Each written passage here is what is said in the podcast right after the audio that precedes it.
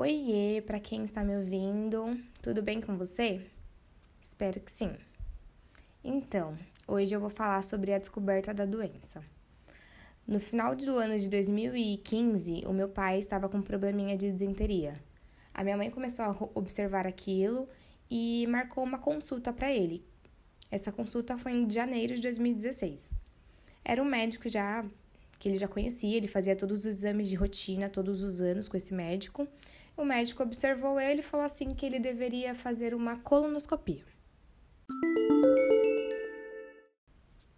No mês de fevereiro de 2016, eu fui acompanhar o meu pai para fazer o tal exame. Ele ficou na salinha fazendo o exame, aguardei finalizar. E quando ele terminou, fui até ele para ajudar ele a se vestir, para a gente se arrumar para ir embora. E quando a gente já levantou para sair do laboratório, nós paramos na sala da médica e perguntamos quando sairia o resultado do exame. Ela prontamente disse que dentro de 15 dias sairia o resultado.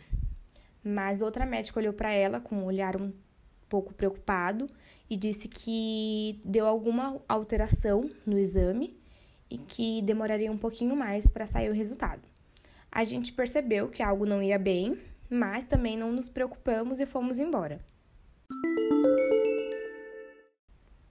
Depois de quase um mês, saiu o resultado da colonoscopia. Meu pai pegou o resultado, levou para casa.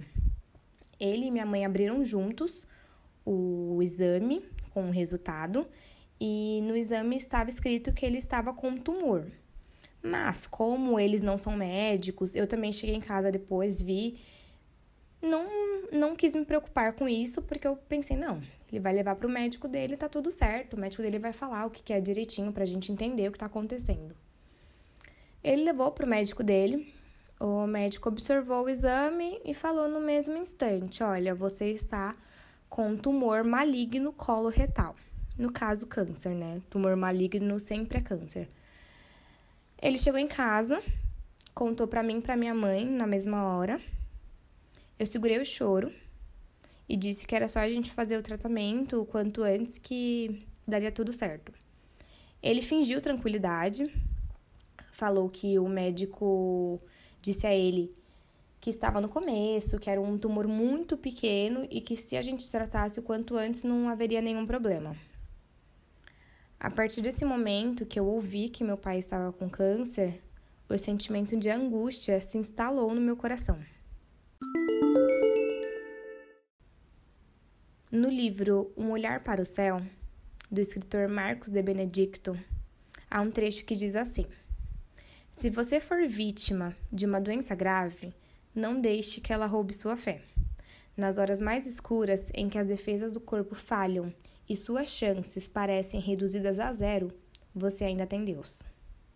Tem uma música chamada I Smile, do Kirk Franklin, que quando eu ouço ela, eu começo a enxergar que a gente pode ver algo bom mesmo nos momentos que nós não consideramos agradáveis.